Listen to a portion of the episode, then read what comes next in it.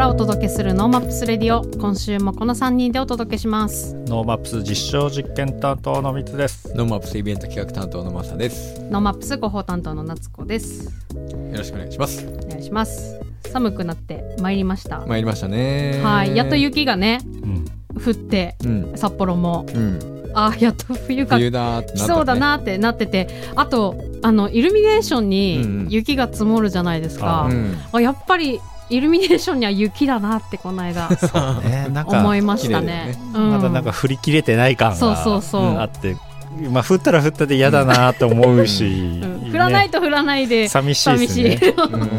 うん。まあでももうもうあっという間におと今年が終わりますな。うん。はい、あっという間になってくると思うんですが、はい。あのーそんな寒い中ではございますが、はい。何かマサさんが、はい。えー仕込んでらっしゃると。大発表。大発表お願いしてもいいです。か今週のね、月曜日に大発表したんですけども、はい。札幌市ってユネスコ創造都市ネットワークの中でメディアアーツ都市として認定されてるんですけども、はい。そのメディアアーツの事業として、うん。高原プロジェクト特撮。という企画を特撮？はい。を実施します。はい。何ですか、これはですね、うん。大倉山ジャンプ競技場でうん花火打ち上げるんですよ。はい、ちょっとこれちゃんとちゃんとちゃんと聞いてちゃんと聞いてね。まず、まずおはい。大倉山ジャンプ競技場ではい。打ち上がる花火をスタートの合図にして、はい。スキージャンパーがはい。大通公園うん。西11丁目に仕込まれたはい。巨大な壁に向けてはい。ジャンプします。どういうことですか？その様子をうん。スマートフォンから流れるうん。動画とはい。音楽、はい。そしてその場所に仕込まれた光の演出が同期してオンラインでもなんとその大通りの11丁目でも楽しめる、という企画を実施します。多分ね、あの、私も理理解してないぐらいだから、今、あの、リラジオ聞いていただいてる皆さんも、はってなってると。いやいやそうですよね、はいい、や絶対はーってなってるんで、うんもうはーってなったけどなんか面白そうかもしれないって思った人は、まずねこの12月12日に、はい。ノーマップスのうん YouTube の公式チャンネルではい。この企画配信してますので、はい。そちらをご覧くださいわかりました。詳細はノーマップスのウェブサイト。ウェブサイトをご覧くださいはい。これリアルに大倉山見上げてもダメなの？リアルに見上げても花火が打ち上がってます、まあ花火みたいよね。この時間帯に、はい。うん、20時30分6秒に花火が上がります うんでそれが秒刻みそうそうそうそうだって、この企画ですよ。めちゃくちゃ一生懸命今はい準備してるのを、うんあの、片耳で聞いたり、なんかちょっとやったりしてますけど、うん15秒間なんですよ。そうですよ。15秒間の企画をうん今、一生懸命やっているわけですもねの。すごい大変だけどね。はい。15秒作るのってもうめちゃくちゃ大変だなと思いました。確かにね一般の方は、うん。あの暖か暖かい部屋で、うん YouTube チャンネルを見てればいいと。うんそうそうそうそう。あれですよ。あの、大倉山が見えるところにお住まいの方は、うん。その動画と大倉山を見ながら、うん。あのー楽しむことができる。なるほど。うん。または11丁目に近い方も楽しめる。そうそう11丁目の大通公園に、あこの時間に行った方は大丈夫。うんうんうんまあ、やっぱりこの新しいコンテンツ、新しい体験型コンテンツってやつは、うん説明が難しいですもうね。全然できない。うん、だからやっぱり体験してもらうしかないとうですね。いうことなので、うんえー高原プロジェクト特撮12月12月12 12日。日はいはい。の20時30分スタート。はい。15秒だけなので、うん。あのー半、31分に来たらもう終わっているっていう。絶対ダメです。29分にはいなきゃいけない。そうですね。うん、確実に。動画の前か、大通公園の11丁目にいなきゃいけない。もう終わったみたいになるそうそうそうそう。瞬きも結構きつい。だいぶ見逃す。あと目に、にゴミ入ったりとかね。ダメです。禁止。15秒なんで。はい、うんこれあの、ノーマップスのウェブサイトに上がっておりますので、はいはいあの、ぜひ、どういうことだと思った方は見ていただけたらとはい。思います。はい。はい。あの、ということでですね、うん今日は、あ先週、ん。札幌国際短編画祭がはい。12月5日までなので、うん。急いで作品見てあっていうご案内をしたんですけども、うん。あの実はその後すぐですね、うん。あの延長しはい会議延長します会期延長いたしまして。収録した1時間後ぐらいにねそうそうそう。延長するって。えーってなって。なので、えっ、と、今日はですね、その会期延長しました札幌国際短編映画祭について、うん。えー延長したんだったらもっと聞いてみようと。いうことで、ね。うん。あのーマネージングディレクターの本間さんを、はい。えーノーマップスラジオも初めてですし、うん。なんならノースウェーブもうん。十数年ぶりの、うん出演はもしかしたら初めてかもしれないですねす。うんはい。なので、本間さんとお話ししていきたいと思っております。ノーマップスレディオ、ワクワクする未来を作る番組です。ツイッターでハッシュタグノーマップスレディオでツイートしていますので、ラジオと合わせてぜひご参加ください。ノーマップスレディオ、えー今日はですね、第16回札幌国際短編映画祭、えー12月5日までの開催というお話だったんですけども、うんなんと、会期を延長いたしまして、急に。先週ね、あの12月5日までなので、急いで見てねってこう言ったんですけども、言った言った。その後に、うん。えーな会見延長したんですっていうご連絡をいただき、あーってなったんですよ。で、えーめでたくはい。会期延長となりまして、うん。12月19日まで、えー各種作品見れることになりましたということで、はい。改めてですねあの札幌国際短編映画祭についてご紹介したいなと本日思っておりまして、うん。えーマネージングディレクターの本間隆さん今日ゲストにお迎えしております。よろしくお願いします。こんばんは。よろしくです。こんばんはですね。こんばは。い、こんばんは。よろしくお願いいたします。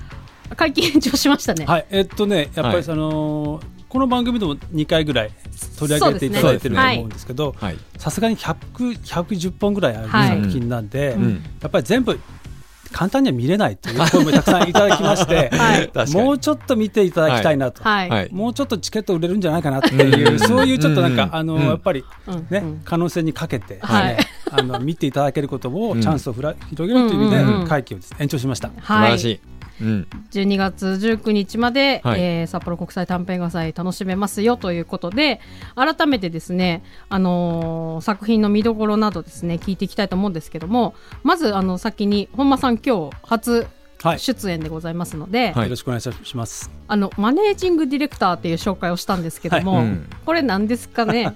基本的にあの昔は僕ねじあ事務局長だったんですよ。あ札幌国実行委際短員会映画祭の。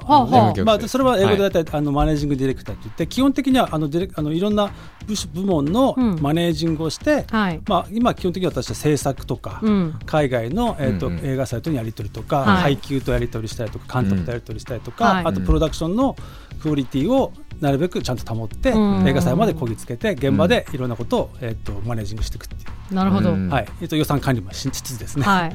やってます。大変だよね。いや本当本当ですよ。毎年お疲れ様ですとしか、そう。うん。だ会期始まっちゃうとうちのあプロデューサーの久保と、うん。えーまあ、あのフェスティバルディレクターの島田君が、あの前に出てもらって、はい。い、ろいろ作品説明してあとはちょっと僕はっていう、あの事務局の端っこの方にこううなだれてるみたいな。そのシーンをたまに見ますね。あとは任せたみたいな。そうですね。なので今回あのなんていうんですかちょっと表舞台に、ははいい出てきていただいておりますが、はい。ノースウェーブもねうん、数十年ぶいや数十年は言い過ぎたね。十十数数年。ぶぐらいぶりりに始めあの来ました。2回目ぐらいです。えーうん。それも映画祭のその時はねあの映画祭のあの、えっと、PR で番組で紹介してくださいみたいなそういうのでちょっとご挨拶しに来ただけですね。えー、スタジオ入るの初めてです。あら。すごいよね。すごい、うん。そっか。あれ今何聞こうと思ったんだっとけいうことで。ということで。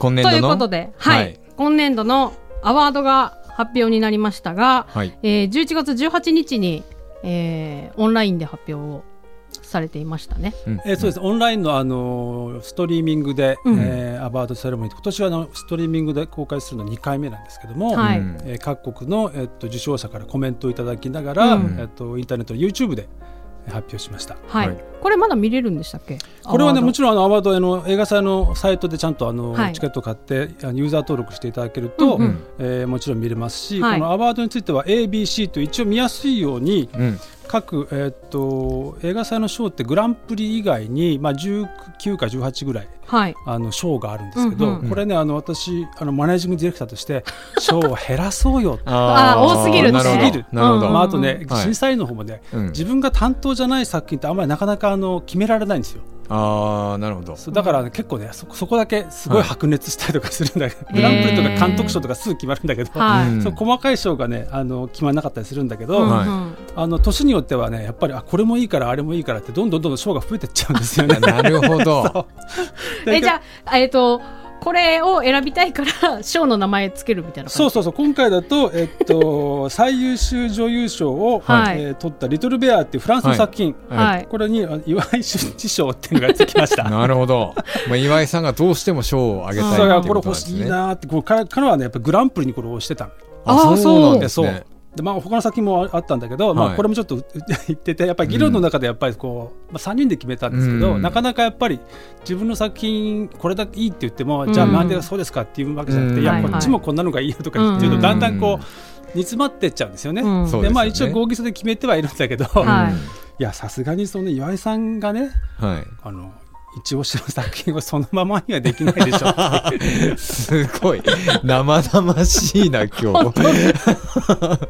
裏話の裏話ですそうだねそういうことがお起きるっていうか、うん。映画祭はあのなんだろう、えっと、世紀のあのす名作を、はい。あの発見する作あの場じゃなくて、うんやっぱりうん毎年たくさん作られてくる作品新作ばっかりなんだけどもはい。札幌の場合は、はい。でその中でやっぱり優秀賞を決めるっていうこうか見る価値がありますよとかね、うん監督さんに才能があったりとか、うん。女優さんがやっぱりこれから伸びていくだろうかっていうそういう作品をやっぱちゃんとあの認めてあげて、はい。発表するっていうのが非常に重要なので。うん。まああのまあ、ちょっと賞は増えてしまうんだけど、あのあのちょっとアカデミー賞に似てるんですよ。普通の映画祭ってグランプリとか監督賞とか3つぐらいしか賞ない。の。あーそういうもんなんですね。そうです。あとは地元の賞だとか。はいだけど、はいこんなにたくさんねあの多分例えばテクニカルの賞、はい。撮影賞とか、うんうん。作曲賞とか、はいはい。あのもちろんか俳優賞とかっていうのは、あのなかなかもらえないんですよ実は映画祭で。へえななので非常に札幌は喜ばれてます。あそうなんですね。そうです確かに賞もらえると嬉しいですそもね。うんですそうです。で賞もらなかなかもらえないんですよ実はね。うん。選ばれるのも本当に大変なんだけど、うん。そこからさらに賞をもらえると非常にあの重要なことなので、はい。あのだからまあ賞を出すことについてはその乱発してるわけではなくて、うん。はい。あのちゃんとした議論の上でやってるんですけども、まあ、そういうまあ作品ががあったりしますね。ううんん。今回のアワードでアワード作品でこう注目すべきというか、まあ、もちろんやっぱりグランプリを取ったフリーフォール、そうです。はい。うん。はい、フリーフリーフォールはですねこの短いんですけれども、えっと、フランスの作品で、うん。はい。えー、9.11ってニューヨークの,、ねうんあのテロ事件がありましたけどそれがはい。20周年という、うん。20年経って、20年なんですね。そうです。ん。そっか。でその時のタイミングに合わせてはい。作られた作品なんですけど、うんえっと、これはですねあのイギリスのロンドンの証券会社うん。の人たちのドラマで、うん。そのテロの最中に実はあの為替取引で大儲けをしたっていう、うん。その作品が非常に緊張感のある最初から最後まで、はい、で一番最後にどんでん返しがあったりするという非常にあのあの素晴らしい作品でしたね。いやすごいですよね、はい。よく本当考えられた構成になってんなって思いましたね、うん。見てても、そうだから途中までその911のことはわからないうん。まま、中盤ぐらいでこうその911のうん。シーンが出てきてニュース映像が入っあそう。あそういうことかって、うん。まずそこで、うん。その物語のうん全容というかあうん。こういう話なのねっていうのがやっと分かって、うん。そこからなんかバババババッと話が進みますもんね。そうです世界中の人たちがテレビに釘付けになってた時ですね、うん。それもちろん証券マンもみんなうん。テレビモニターを見つめていた時にですね、はい。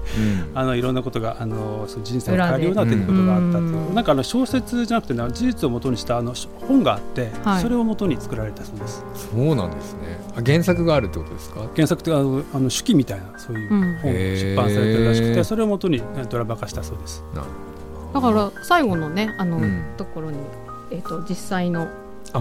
ものっていうメッセージが入る。何入るんだ。ううんんうんうん。さすがちゃんと見てくれてありがとうござはいい、ます、えさっき見たばっかりな。ちゃんとちゃんと覚えてますね。そうです。焼き付いてるそう。けどわーってなりました。これね19分なのでぜひぜひ見てくださいこれ。あの実は札幌で、うんうん。多分札幌でしか見られない作品えそうなんですか？今のところそうですね。へえへええ全然他の国でも評価されそうな気がしあする他の国でもグランプリ取ってます、あそうなんだ。そううん、だって世界的にねやっぱりみんなあの911の映像を見て、私もあれ？私いくつだ？911 けどあのその時、あのちょうど付き合ってた彼氏にはいはい。別れようって言われて、あのその日その日別れようって言われて、あのくさくさしてあの飲んだりとか、うん。友達と遊びに行ってて家に帰ってうん。たらテレビつけたらあれですよ。あれ。あの映像がうん。バーってなってて、うん。なんだろう彼氏と別れたことなんて本当くだらない。くだらない。世の中はもっと大変うなことになってるって思って、うん。あのわーっとその彼氏と別れたことを忘れた 思い出があって、うん。それぐらいなんかみんないろんなねシーンでんうん。あのシーンを、うん何やってたんだろうな、うん。20代半ば、うんうん、あれは一人で見たんですか？その。あその時その一緒に遊んで見に行ってた女友達と見たんですけど、いやー衝撃でしたね。そうですね。あのねあの飛行機がね、追加でうん。2番目の2はい。機目が突っ込むような映像とかね、ああいう画面あのシーンも映像,、はい映像あのこの映画の中に入ってますから、うん。あれはリアルな映像なんですかね？ニュース映像は多分大丈夫あのライセンス取ってると思います。そっかそっか。いやーけど、あのーなかなか衝撃的なあの映画が、まあ、グランプリになっているということで、あとはその今お話にあった岩井俊二さんが、まあ、あのグランプリに推したという「リトル・ベア。はい、うん。リトルベアです。あのこの作品はドラマなんですけど、えっと、少女がですねお父さんを亡くして、うん」うん。えーなんか朝起きると、うん。なんかなんか足の裏が汚かったりとか、うん。なんか泥だらけでうん。起き上がると。ういう、そういうことが起きてて、うん。じゃあ一体何が起こってるんだろうということで、うん自分の頭の頭にですね GoPro をつけて、はい。うん。何が起こってるか自分で検証しようっていう、うん。そういうところから始まっていく、うんうん。えードラマですよね。であのこの作品は最優秀女優賞というあのさうん。あの選ばれまして、はい。うん女優さんが非常にあの可愛いね。そうですね。うん。可愛かった、演技もいいし。まあ俺はあのこの子と一緒にいた男の子の方が素敵に見えたけどね、あ可愛いですよね彼もね。なかなかね、あのあの二人のお友達関係もうん。うん。すごくいいですよね。男女間がなんかやっぱりこう友達同士のね、うん。関係がいいですよね。うん。はい。まあ、けどこのキャッチというかサムネイルうん。が女の子がこのヘルメットをつけて GoPro つけて、うん。あのベッドに寝てるんですけどこれ何の絵なんだろうって思ったんですけど。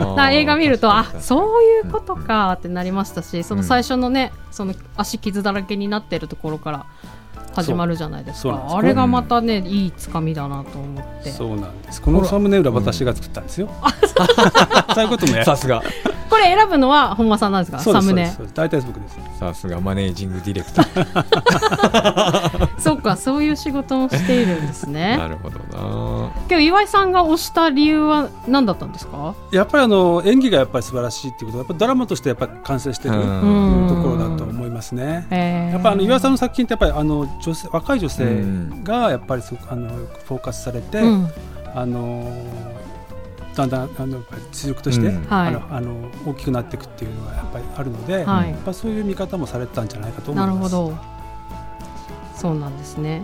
そしてあのー本間さんはですね映画祭の中で、えードキュメンタリーを主に担当していると、そうです。えっ、とドキュメンタリー今年400本ぐらい400応募本があったんですけど一応全部見て はい。すごいな。その中から決めるんですけど、はい。やっぱりドキュメンタリーってやっぱ10分15分じゃあんまりなかなか作品として成り立たないので、うん。やっぱりあのドラマだと僕なんかは例えば NHK のほら朝のテレビドラマとかはいはい。5分見ると見るともう泣けちゃうんですけど、はいドラマって割と簡単だと思うんですよ、ある意味ね。だからドキュメンタリーってやっぱり結構そのその人の背景とかやっぱり、はい。あのうん。説明しないと成り立たないので、うん。長いんですよ、うん。で英語30分とか20分とか見てるとうん。結構大変なので、みんな見たがらないんですよね。ああそういう。なのでそういう意味で。そういうこと？そうそう。ドラマのよりはドキュメンタリーがちょっと好きだっていうのもあって、はい。まあ、見るんですけど、その中から選ばれた作品でうん。今回何作品あったんですか？ドキュメンタリーは。ドキュメンタリーね今年ねあのバブルが来てまして今ドキュメンタリー。に ドキュメンタリーバブル？ドキュメンタリーバブルが来てまして、はいうん。あのーコンペでは6作品ぐらいですあコンペテがィションはいはいはいはい。でその他に、えっと、僕がやってる SSF ドックスっていうドキュメンタリーだけ集めたさ、あのプログラムがあって、まあ、これも本当は紹介したいんだけど、うん。まあ、時間がないから今日はしません。けど、あとはあの今年初めての SDGs っていうキーワードで、はいはいはい。SDGs に絡めたあ作品を、うん。えっと、それも、えっと、5作品かな、うえー集めて、まあ20えー、10 12、3本あるんですけど、それをあのあのピックアップして上映してるんですね。ただね、はい上映作品112本とかそれぐらいあるので、はいはい。その中から 10, 10本か12本なんで、うん。大した量じゃないんですよ、うん。実は。だからあのいつもねあのプログラミングっていうんですけど、はい。作品選ぶ中ではドラマ勢が非常に強いんですよ発言権が。なるほど。だそこからドキュメンタリーどこまで入れるかっていうのが結構僕のはい。あー そっかそういう戦ってきたことなんですね。そういうことなんですね。そうか、う100ん。ちょいぐらいの枠の中に、まあじゃあドキュメンタリー何本入れるか。どどれぐらい自分が推してるものが入っていくかみたいなそうのも、そうそう。そうそういう内部的な戦いもある。んですな戦いもある。んですよプログラミングの中でやっぱ いろいろあるんですよ。はいはい。年に1回ねなんでこの作品入るのかなみたいな そう思いつつ、はい。でもね、うん。そういうバラエティに富んだプログラミングっていうのは札幌の一応特徴なんですよ、うん。えーいろんなこうバラバリエーションがあるっていう、うん。はい。いろんなテイストで楽しめるっていうのが、うん。えっとまあ、特徴なので、まあ、それはそれと、まあ、全体として、まあはい。マネージングディレクターとしては、はい。まあ、よしとするっていう感じですね。えじゃあ本間さんがおすすめするこのドキュメンタリーはもうその中でもそうです。指折りの指折りの作品です。作品ってことですそだってうですそうです。400分の、まあ、20弱？そう、うん15とかその感じですので、400 40本分の1のか。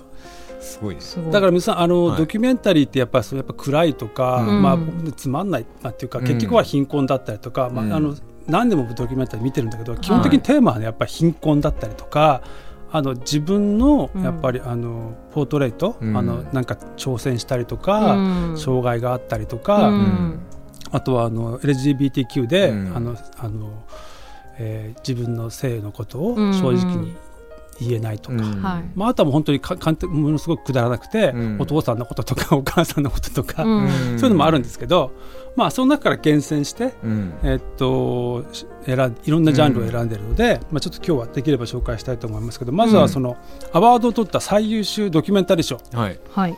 これはイスラエルの作品なんですけど、はいえっと、この方はちょっとねアート系のジャンルの方で、うん。うん。あのただのドキュメンタリーというよりは、うん。あの日本に初めて来た時に富士山を見に行ってはい。そこでダイヤモンド富士をうん。有名なんで、見たいということで見に行ったんだけど、うん。最後の最後で雲がかかっちゃって見れなかったそうです。うん。来日時がね。なるほど。それで一回イスラエルに帰ってあ、うん。そうなんだ。それでもう一回やっぱりどうしても見たいとうんいうことで日本にまた帰ってきて、はい。うんあの今度はあのもう一回その富士山が見えるその,、うんあの町にあの池かな、はい。あのうん。名前ちょっと出てこないですけど行って観光協会に行って私その観光協会にたくさんの写真集が置いてあると。はい、うん。そこで、えっとこれ大山幸雄さんっていうこのカメラマンですね。写真家の方、はい。富士この山をずっと撮ってらっしゃる、富士山をと撮ってるこの方にであの弟子入りしたいと。観光協会の窓口で この人に会いたいんだっていう。ねや観光協会で この写真のカメラマンに会い会って弟子入りしたいって言って観光協会の人から連絡先教えてくれる。電話番号もらえる。すごくね。すごい。そしてあれですよね。日本語も喋れないのにとにかく電話して、弟子入りしたいん。だけどそしたらちゃんと会ってくれて、うん。じゃあうちのうちに来なよって、うん。その人が言ってくれたっていう。うちに来なよって言ってもう住む場所も車も用意してくいやれてすごい、やんなよみたいうん。な、、優しすぎる。すごい。そうなかなかあのあの巨匠の方なんですよね。はい。富士山を撮り続けて、はい。まあ、これこう今日持ってきましたけど大和渓谷社からちゃんとあの来年のカレンダー私買いましたけど、2020年の富士山コレクション。素晴らしい。すごい、うん。まあ、そういう人と出会いをね、うん。あのそうドキュメンタリーにしたっていうことで、うんまあ、富士山の周りにはいろんな、ね、カメラマンがたくさん日本人のカメラマンさんがいて、まはい。あ、彼らをちょっとドキュメントしつつ、ん。あの作品を作っていくというそういうちょっと異色のドキュメンタリーです。い、うん、大山さんはこれ芸名ですか？やこれ本名だと思いますけどね。大きな山に行く男。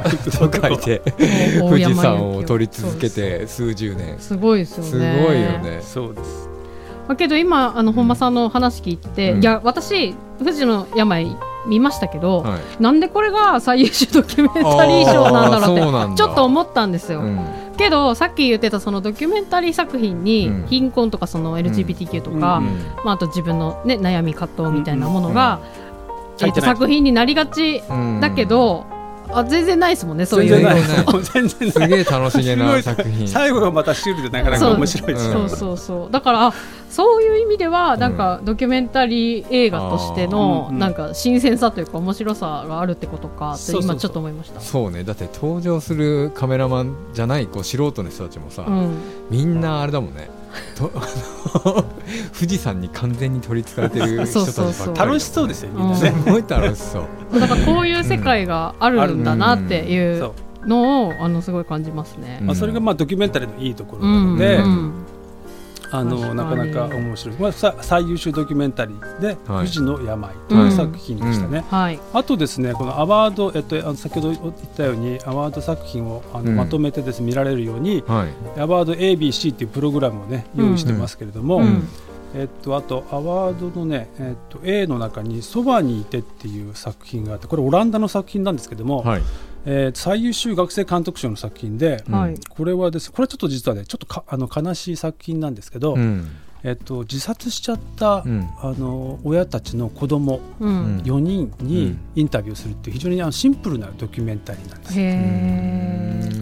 で監督のえー女性の方なんですけどこの方もねやっぱお父さんがなくお父さんかな、うん。親が亡くなってうん。残された方なんですけど、うん。この4人の子供たちをドキュメンタリーしていくっていうすごいシンプルな作品なんですけど見た方はね、もう泣きますうんへーそうなんだ僕も泣きましたし、う あのこれがねまた学生作品っていうのがね非常にあクオリティが高いんですよね。これがその学生さんが作ったやつなんですね。そうですこれでちょうどこの作品実はあの10月に、うんえっと、アメリカのアカデミー賞で、うん学生を対象にしたスチューデントアカデミーアワードっていうのがあるんですけど、うんはいそこであのグランプリ取りました。こえー、そうなんだそうか。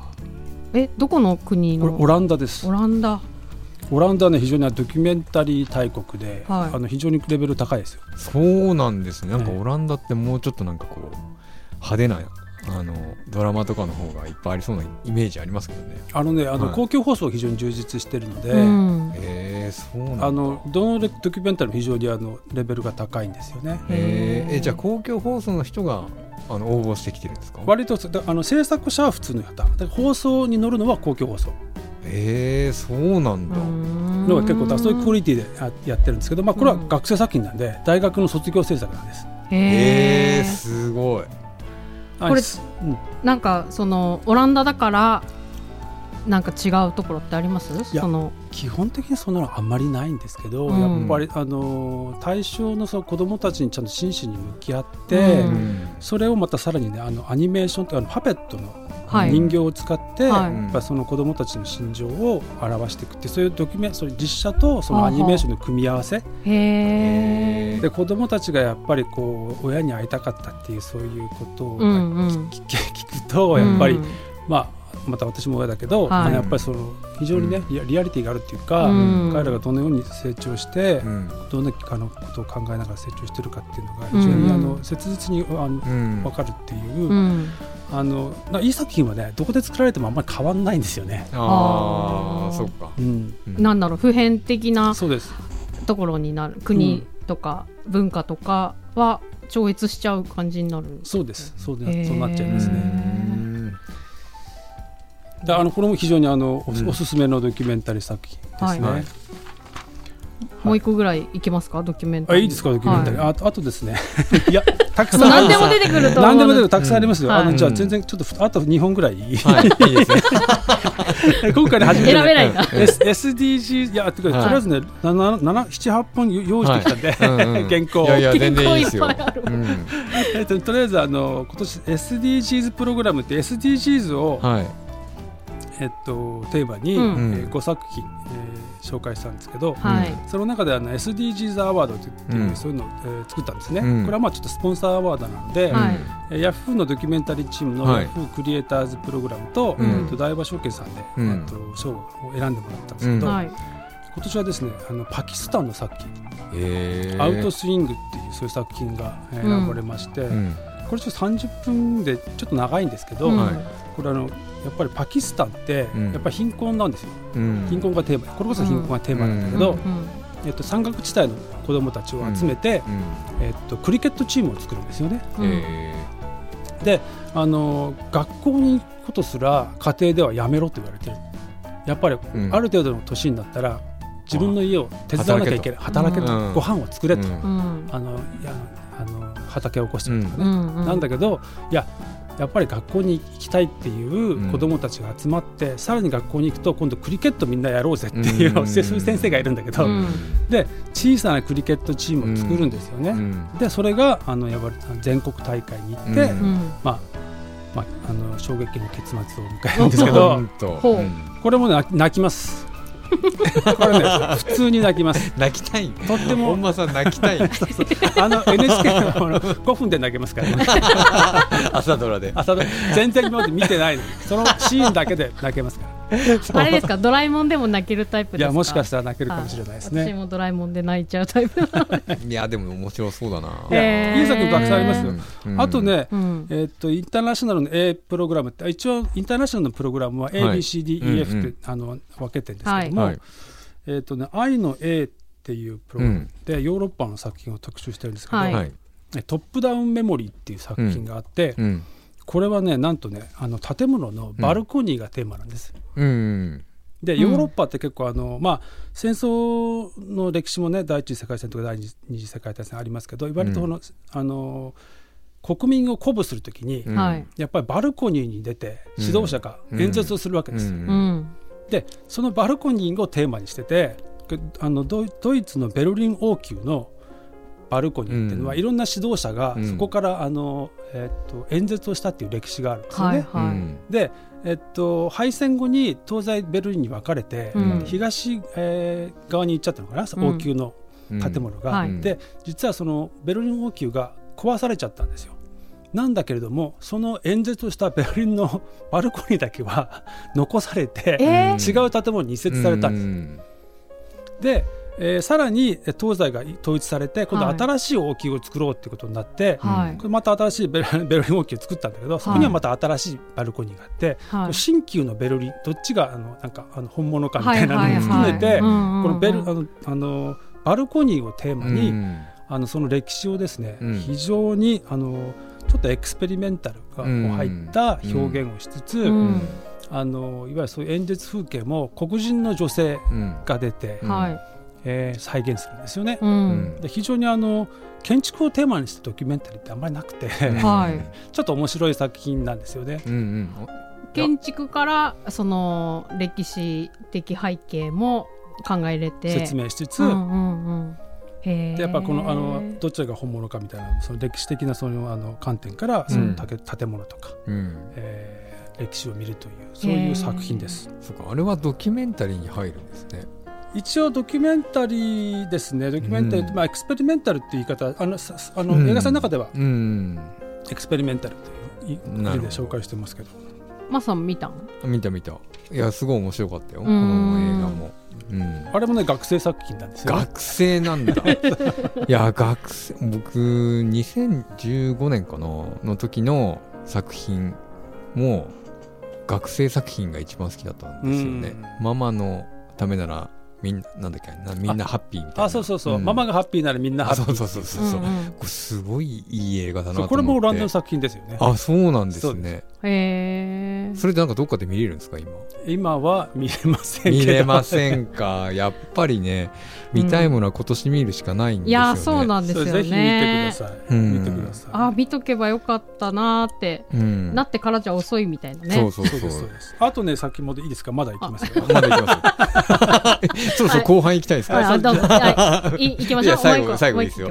最後ね、えっとね、VO っていうフランスの作品、うん。はい。これもちょっと面白いんですけど、えっと、自動車の自動運転の話です。へええーこれノーマップス的でしょ、うん、確かに。ね、そ何年か前に先に言っといてくんないと。やりましたよね。見とかね予習しとくのにね。そうそう、VO っていう作品、フランスの作品なんですけど、はい。これはまあなぜ選ばれてるかというと、これはね、ユーバーのはい。自動運転のテスト走行車の話なんですけど、ユーバーウバウーバー、ウーバー、ウーバーか、ウうん。ーバーね。ーうん。で、これ実はね、事故を起こしてるんですよ。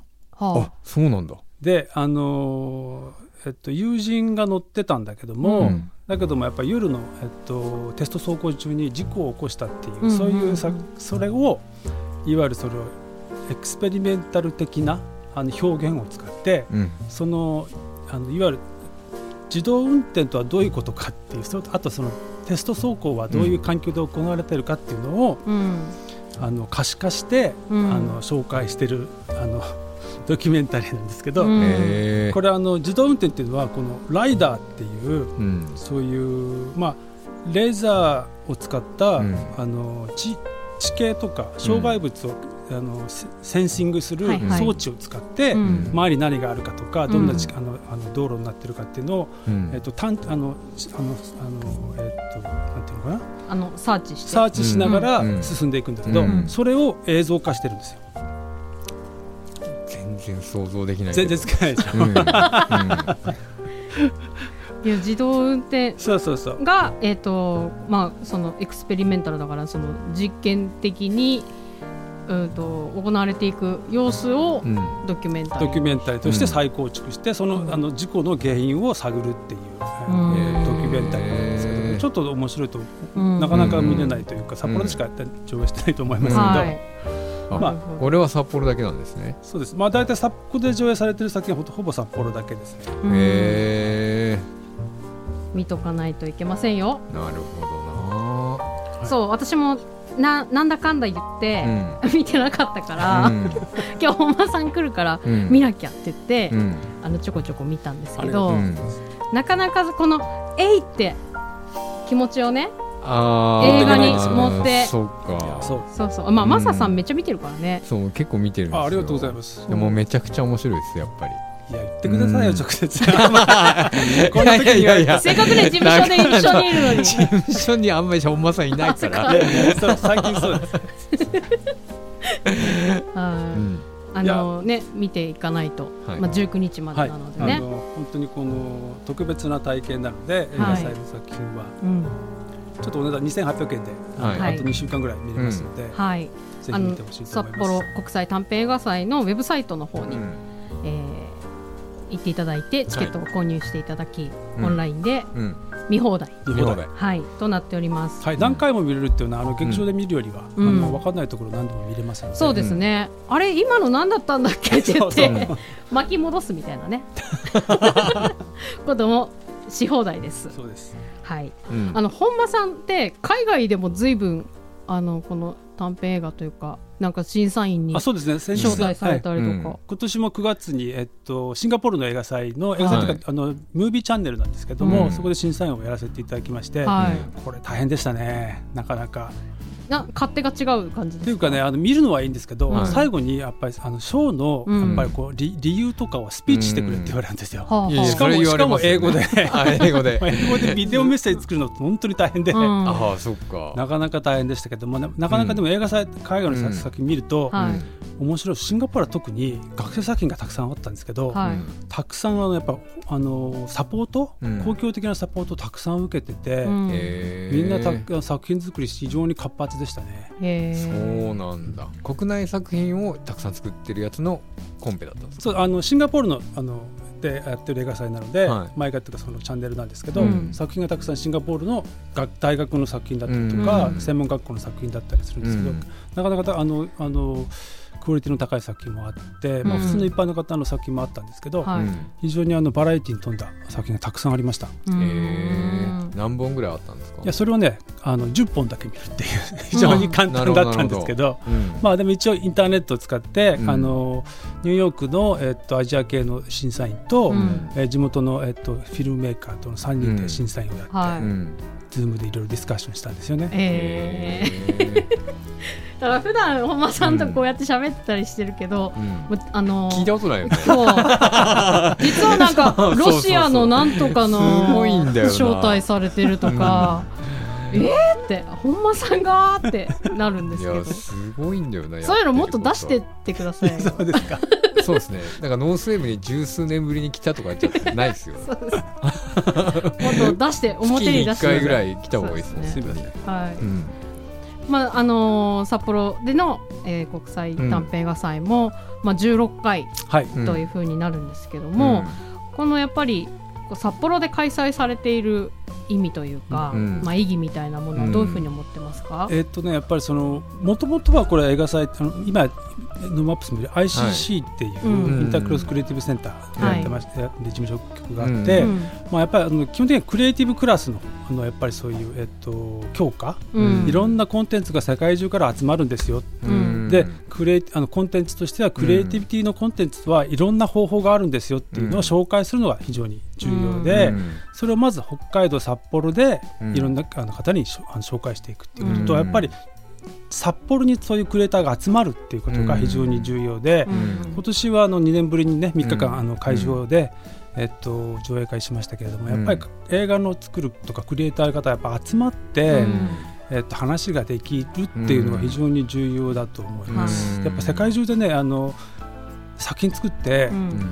日本で上映したいと思った時に東京のショートショーとか札幌のさショインターナショナルショートフィルムフェスティバルぐらいしか見えないんですよ国際映画祭としては。うんだから世界中の最新作が集まるっていうのは非常に重要で,、うん。でもちろん彼らがやっぱ札幌に来てもらうっていう、そういう札幌からやっぱりそういう発信するはい。ことが非常に重要かなと思いますね。うんうんうん今回はあの北海道コンペえ北海道コンペティション、コンペティションあります。はい。はい。であの作家が会場に集まって、はい。久しぶりにこう挨拶したりっていう時間が取れたと思うんですけど、それも大事なことですよねきっと。あなかなかみんなで会おうってならない。そう合わないし、まあ、まあ取材される方もそうですし、やっぱりこううんやっぱり晴れ舞台なので、うん。映画を作るって非常に大変だから、うん。あのーやっぱりお金もねあの集めなきゃいけないし、人も集めなきゃいけないし、作った後音楽どうするんだとか、はいはい。今度作ったら今度実はね誰も見てくれないんですよ。うん。うん私これから上映しますって言ってもね、うん。あの誰も知らない作品見てくれないじゃないですか。いやもうさっき聞いてて思いましたうんその作品を見る場所がなくなっちゃうと？そうですそうです。だうん。いや上映会ありますって見てくれないし、映画祭はやっぱこう集めて。うん。人を集めて見せるって非常に重要で映画祭の役割っていうのは基本的にはタレントハンティング。新しいクリエイターとかうん。そういう人たちを発見するっていうことと、うん。あとはそういう人たちを発表したりとか、そしてあのやっぱり顧客か開発うん。いろんな人を巻き込んで見てもらうっていうのがやっぱり非常に大事だなと思ってます。なるほど、まあ、それを、まあ、札幌でできている、まあ、やってきているっていうことですよね。そうですね。なかなかあの不本意ながら まあうん。まだあんまり、ね、うまくいってないところもありますけど。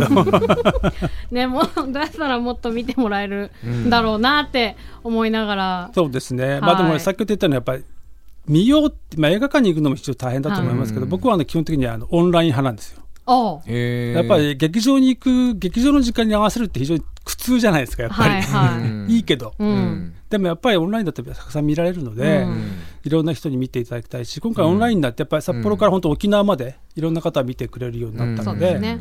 それは非常にあの面白い時代だなとは思いますうね。ん。そう。かまあどっちにしてもこういう短編の作品群をまとめて見れるってないですもんね、ないです、うん、特に札幌のクロあのセレクションはあの、うん。もう他のと全然違いますので、うん。他の映画祭とは違います。なるほど、なるほどなまあ、今後もあの札幌国際短編映画祭うん。続いていくんだと思いますが、うん。そのこれからの今後の可能性可能みたいなものを。性ですね可能性非常にあの、あの難しいんですけど。なんで笑うんですか？うん。いや、え国際映画祭をやるのね、ひとっても大変なんです、実は。だから、はいやっぱり審査国際審査員のも集めて、うん。彼らに作品を見てもらわなきゃいけないってこともあるし、やっぱりね、これコロナだったからね、会場にたくさん人、うんまあ集められなかったんだけうども、ん。えっとね、来年以降はですね、ちょっと新しい試みで NFT、NFT やりますよ。札幌国際短編映画祭でも。先日あのマーケットっていうのがあって、うん。札幌国際短編映画祭はマーケット持ってるんですけど、い。マーケットのちょっとまあミーティングをいろいろやりまして、はい、来年はちょっと、ま、NFT にちょっと挑戦しようかなと。はあ。思ってます。へ勉強しとかなきゃ そうなんですね。とノーマップス的でしょ、うんはい。一緒にねあもうちょっと一緒にやりましょう。やりましょうやりましょう。はいありがとうございます、はい。本日は札幌国際短編映画祭マネージングディレクターの本間隆さんゲストにお迎えしました、はい本間さんありがとうございました。あありがとうございました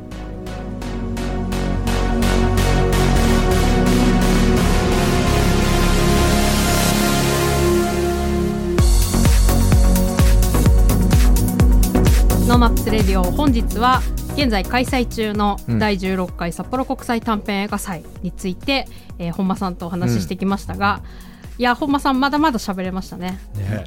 めちゃくちゃ喋れるね。あんだけ拒んでたのにね、ずっとあの、ね映画祭始まるいやそそそれはあの久保さんにうん。久保さん終わったとだからあの島田さんに。で分かったのは、うん。3人でうん。今回あの次回1回あのうん。この場で、あのアワードを決めるみたいなのやってほしいよね。決まんないかもしれない、はい。 NoMaps Radio アワードを発表しますって。そうですね。かなりこう、うんそれぞれの個性がぶつかり合うのを、うん。あの聞けるかもしそうれないですね。ですね、うんまあ、あの個性がぶつかり合いながらなんとか形になっている映画祭はすごいですね、うん。もうでも全部見なきゃって思った、うん。やっぱり。私もまたうん。こう気合を入れてうん。いろいろチェックしようと思っています、ねうん。はい札幌国際短編映画祭会期延長しましてうん。12月19日23時59分まで、えー作品を見ることができます。うん。本日本間さんが紹介してくれた作品を含む、えー厳選されたうん。110本を2800円で見放題というふうになっています、はい。これねプライスレスですね、うん。えー札幌国際短編映画祭のウェブサイトで申し込みができますのでウェブサイトをぜひチェックしていただきたいなと思います、そして、えー来週の告知ですが、うんうん。えーコロナ禍のクリエーション札幌展というのがですね今、はい。NHK 札幌拠点放送局の新放送会館で開催中となっています、えー札幌拠点放送局っていうんだねあそこね。そう。うんうん。うん今初めて知った。うんそうなんです、新私もこの間知新った。放送会、うんこれいつまで新ってつくんだろうね。確かに。確かにね。まあ、新札幌とかずっと新についてるから そのままずっと新なの。すごい、はい、えー来週はですねうん。うんあのこの企画担当者の方とうん。お電話をおつなぎしますが、このコロナ禍のクリエーション札幌展の中に、うん。えー、と NoMaps のはい。企画も入っているということで、そうですね。はい、ぜひ、えー、とうん。12月26日まで開催中となってますのであの先に見てから来週、ん。ラジオを聞いていただくというのもいいんじゃないかなと思います。そうですね。このために明日のシアターも明日のゲームにもああそっか。動画をちゃんと作ったんで、はいはい。ぜひご覧いただきたいなとなるほど。会場で見れる。はい、うんうん。じゃあそちらもぜひチェックしていただきたいと思いますし、うん。来週も楽しみにしていただきたいなと思います。